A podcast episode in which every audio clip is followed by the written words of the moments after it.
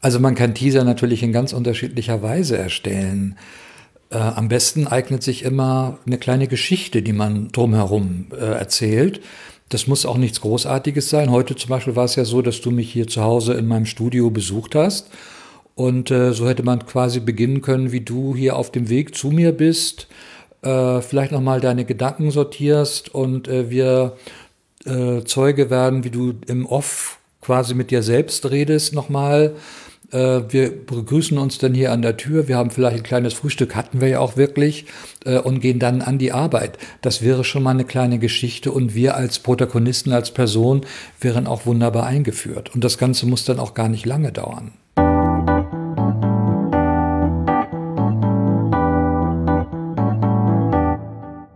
Hallo und herzlich willkommen beim Podcast übers Podcasten. Mein Name ist Brigitte Hagedorn. Im Intro dieser Episode hörten Sie meinen heutigen Interviewgast Heiner Jans. Heiner Jans ist Videojournalist und na, man kann sagen, er hat lange das Smartphone als Kameraersatz belächelt. Doch mittlerweile macht er nicht nur Kurse zu Video Storytelling oder überhaupt, wie man Videos erstellt, sondern wie man die eben auch mit dem Smartphone erstellt. Ich sehe immer häufiger, dass Podcasts auch als Videos ähm, geteilt werden, auf YouTube zum Beispiel, aber auch, dass kleine Teaser-Videos erstellt werden, mit dem der Podcast, die Podcast-Folge ja, angeteasert wird oder auf den Social-Media-Kanälen geteilt werden. Tanja Hille und Vincent Venus vom Podcast Why Politik haben das zum Beispiel eine Zeit lang gemacht und auch bei Isabella Garcia habe ich das gesehen. Und darüber möchte ich jetzt mit Heiner Jans sprechen, also wie man so ein kleines Video erstellt, so einen kleinen Teaser und was man dabei tunlichst vermeiden sollte. Und hier geht es darum, wie kann ich so ein Video erstellen mit dem Smartphone. Hallo Heiner. Hallo Brigitte. Heiner, ich habe ja gedacht, wir produzieren jetzt auch für dieses Gespräch, für diesen Podcast ein kleines Teaser-Video. Das jetzt parallel zu machen oder so ist ein bisschen schwierig. Vielleicht machen wir das noch nach unserem Gespräch. Ja? Ja, wir können es gerne probieren. Und da wäre jetzt auch gleich meine erste Frage. Würde man so ein Teaser-Video vor oder nach dem Gespräch machen? Also vor, vor oder nach der Aufnahme des, des Podcasts, wenn ich es dann nutzen will, um auf den Podcast hinzuweisen? Äh, schwierige Frage. Ähm, ich würde das eigentlich nachher machen, nach dem Podcast. Weil dann wissen wir, okay, worum es ging. Wir kennen die Inhalte und äh, wir können dann entsprechend äh, unser Teaser-Video gestalten und auch schon mal gewissermaßen so die Headlines vorher benennen. Ja, das äh, hört sich äh, klug an, wobei ich hoffe, dass wir auch eigentlich jetzt schon wissen, was der Inhalt dieses Podcasts werden wird. Also, was brauchen wir, um so ein Video zu erstellen? Also wir brauchen zuallererst natürlich erstmal eine Kamera, das ist klar, das hattest du ja vorhin auch schon in der Anmoderation gesagt. Wenn wir jetzt beim Smartphone bleiben, dann äh, ist es im Prinzip egal, ob wir jetzt ein iPhone, ein Samsung oder was auch immer benutzen. Ähm, wichtig ist bei den Kameras, dass die, äh, bei den Smartphones, dass sie eine einigermaßen gute Kamera haben. Haben die neueren Modelle eigentlich fast alle.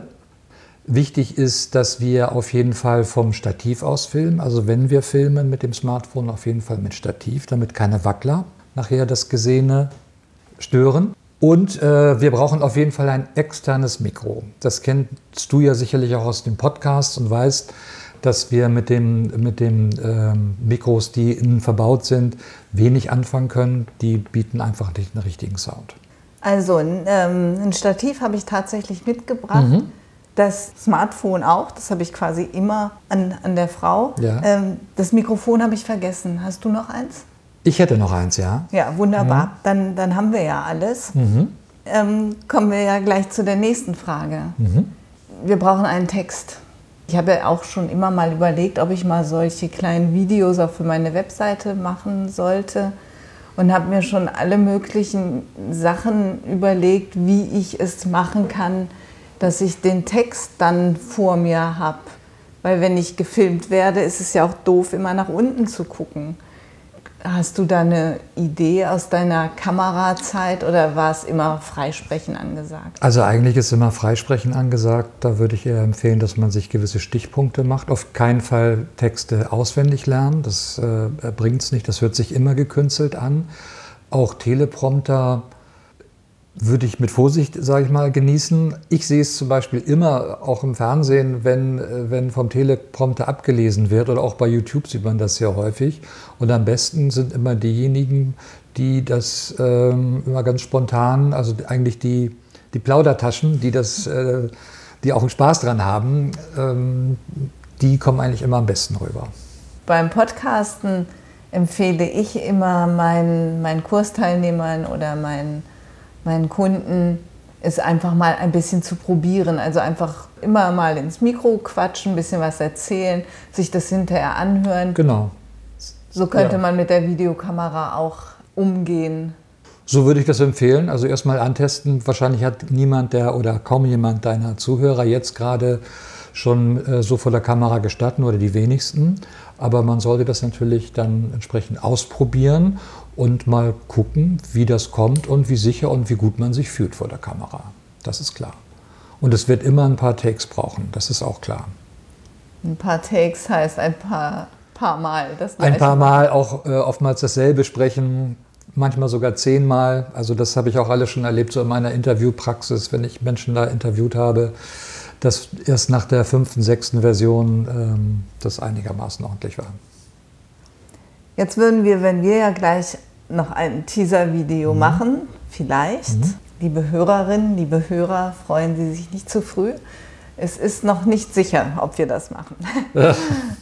Aber wenn wir eins machen, dann sind ja nur wir beide. Wir stellen uns vor die Kamera.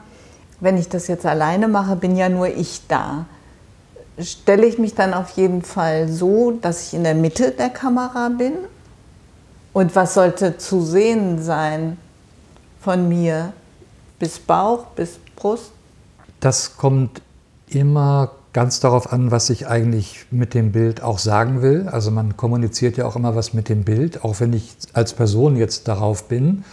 Äh, grundsätzlich unterscheidet man ja, ob man jetzt in der totalen, das heißt also quasi die ganze Person zu sehen ist, mehr Nahbereich, das wäre dann so vielleicht so ab, ab äh, ich sag mal, ab Brust, unterer Brustbereich bis zum Kopf. Äh, und Großaufnahme, das wäre dann nur der Kopf, Detail wären zum Beispiel nur die Augen. Da muss man dann auswählen. In der Regel wird so eine nahe gewählt, also ungefähr so eine Brustvariante. Wenn man aber allerdings was vom Raum sehen will, sagen wir mal bei dir in deinem Tonstudio, du möchtest, dass man auch dein Studio sieht im Hintergrund, dann wäre eine, eine größere, eine, eine weitere Aufnahme natürlich besser. Also da wären wir einfach ein bisschen totaler. Als Studio würde ich das jetzt nicht bezeichnen, ähm, eher mein Büro, wo es auch ein Mikro mhm. gibt und so. Okay. Okay, und wenn ich jetzt alleine so ein kleines Teaser-Video aufnehme, dann reicht es, wenn ich quasi, wenn nur mein Kopf zu sehen ist, also mit, mit Kragen. Würde würde reichen, würde reichen. Ich würde jetzt den Kopf, die Person auch nicht direkt in die Mitte platzieren, sondern immer entweder am linken oder äh, rechten Rand, so ein bisschen verschoben. Und wenn wir beide zusammen drauf sind, dann aber schon in die Mitte. Wenn wir beide zusammen drauf sind, dann würde, würde die eine Person wahrscheinlich links und die andere Person rechts sitzen im Bild. Okay. Ja, bei einem Interview. Aber wenn wir jetzt so ein Teaser-Video machen, das heißt ein, eine Art Selfie, wir beide gucken in die Kamera und sagen, heute gibt es ein... Da stellen wir uns eher in die Mitte, das stimmt. Ja. Da stellen wir uns ja. in die Mitte. Ja. ja, wichtig vielleicht noch dazu zu sagen, für mich ist es eine Selbstverständlichkeit, für die Zuhörer vielleicht nicht, dass wir natürlich immer im Querformat filmen. Also bitte nicht, wenn man jetzt mit dem Smartphone oder mit dem iPhone filmt, ähm, dass wir dieses Hochkantformat haben. Ich sehe es zwar auch immer wieder bei YouTube und auch anderen äh, Plattformen, aber unsere Sehgewohnheiten noch, sind noch immer die Fernsehgewohnheiten. Heutzutage ist das 16 zu 9. Wenn wir ein iPhone quer halten, ist es quasi auch das 16 zu 9 Format und das sollten wir unbedingt einhalten. Du hattest Hintergrund erwähnt. Was soll man da beachten? Der soll ja nicht stören, Also wenn äh, es nicht wichtig ist, was im Hintergrund zu sehen ist, manchmal ist es ja auch wichtig, dass man im Hintergrund noch irgendwas erkennt, zum Beispiel so eine Studiosituation oder was auch immer. Wenn es nicht so wichtig ist, dann sollte man auf, auf jeden Fall darauf achten, dass der Hintergrund das Gesamtbild nicht, nicht, äh, nicht unruhig macht. Das kann nämlich passieren, auch wenn das Hauptmotiv, Hauptmotiv vielleicht was ganz anderes oder was ganz anderes ist, nämlich eine Person. Äh, aber wenn dann der Hintergrund äh, unruhig ist, dann äh, dann wirkt sich das auch störend auf den Betrachter letztendlich aus. Und deswegen ist es eigentlich ganz wichtig auch, dass man auf den Hintergrund achtet, dass man, wenn das eine Bürosituation zum Beispiel ist, dass dort nichts Unaufgeräumtes ist, sondern einigermaßen auch strukturiert irgendwie rumliegt. Als weitere Möglichkeit haben wir auch ein Bild äh, freizustellen, so heißt es, also indem man zum Beispiel den Hintergrund unscharf werden lässt. Das geht mit dem Smartphone dann aber schon nicht mehr. Das geht in, mit den Smartphones äh, eher schlecht, da gebe ich dir recht weil die äh, einen äh, sehr kleinen Sensor haben. Und je kleiner der Sensor, desto mehr Tiefenschärfe haben wir auch. Und wenn wir größere Sensoren haben, wie zum Beispiel in neueren guten DSLR-Kameras, wenn wir da größere Sensoren haben, dann haben wir auch bessere Möglichkeiten, ein Bild freizustellen, weil wir dann besser auch mit, mit Blende und so weiter und Objektiv spielen können. Wie kann ich mit dem Licht und im Hintergrund arbeiten? Kann ich mich ins Gegenlicht stellen und dann das alles unscharf oder wie? Äh, nein, das darf man natürlich überhaupt nicht. Das Licht muss quasi immer von vorne kommen, beziehungsweise von der Seite natürlich, nicht von hinten, das ist klar. Von vorne heißt quasi, es muss, muss mich blenden. Blenden soll es dich auf keinen Fall, deswegen macht man das auch eher von oben. Also wenn wir jetzt mit, mit äh, Kunstlicht drehen, wenn das jetzt unser Thema ist, dann unser Thema ist Licht. Gut, unser also, Thema Licht. Ja. Genau, die Frage wäre okay. jetzt erstmal, brauche ich Kunstlicht oder kann ich auch die Sonne nehmen? Äh, die Sonne ist eigentlich immer schöner. Ich muss sagen, wenn ich die, die Wahl habe zwischen innen, äh, ähm, also innen ein Interview zu drehen oder außen ein Interview drehen, dann würde ich das immer draußen machen, weil da habe ich das natürliche Lichtverhältnisse. In Innenräumen ist es meistens ein bisschen schwieriger. Heutige Kameras sind zwar sehr lichtstark, und man kann eine Person auch ganz normal filmen, in der Regel mit Tageslicht. Wobei dann, jetzt sind wir wieder beim Thema, allerdings dann auch schon mal der, der Hintergrund oder das, was dahinter ist, eben auch äh, dann eben nicht optimal ausgeleuchtet ist. Und wie kann ich, im, wenn ich im Innenraum mein Video mache, was brauche ich da an Licht? Also wenn wir jetzt einen Innenraum, in Innenräumen filmen und sagen wir mal, wir haben schon Abend oder schon gar Nacht, das heißt, wir haben eine reine Studiosituation, da gibt es die sogenannte Drei-Punkt-Ausleuchtung. Das heißt also, man, man hat äh, quasi eine Hauptlichtquelle, die von der einen Seite kommt. Ähm, was passiert, wenn ein Licht von einer Seite kommt? Die andere Seite wird unterbelichtet, das heißt, man muss die andere Seite dann etwas aufhellen auch. Und äh, was hat man außerdem dann? Man hat den eben schon beschriebenen abgesoffenen Hintergrund. Das heißt, das im Hintergrund ist das Bild oftmals schwarz und dort hat man dann auch nochmal in der Regel eine Lampe, um den Hintergrund ein bisschen auszuleuchten. Und das ist dann die Dreipunktleuchtung. Wow, das ist ganz schön viel Licht. Das ist viel Licht. Wie gesagt, das ist jetzt wäre so die Standardausleuchtung. Meistens genügt schon zum Beispiel eine Softbox, die man sich einfach gegen die, also indirekt zum Beispiel gegen eine weiße Wand oder gegen die weiße Decke richtet. Äh, das reicht im Prinzip auch schon aus. Und, und, und die weißen Wände, die reflektieren genau, dann sozusagen genau, das Licht. Genau. Ähm, würde ich gerne nochmal zurückspringen. Wäre es auch eine gute Idee, sich vor eine weiße Wand zu stellen als Hintergrund? Würde ich nicht empfehlen, weiße Wand. Weiße Wand ist einfach nichtssagend. Und in der Regel ist dann, wenn, wenn man zum Beispiel mit einer Automatikblende filmt, dann ist, die, dann ist das Gesicht, also wenn man jetzt eine Person vor die weiße Wand stellt, dann ist das Gesicht immer unterbelichtet. Ja. Okay, und bei so einem Teaser-Video, so wie ich mir das jetzt vorstelle, wäre es ja quasi fast nur das Gesicht, was man filmt und dann wäre eine weiße Wand eher doof.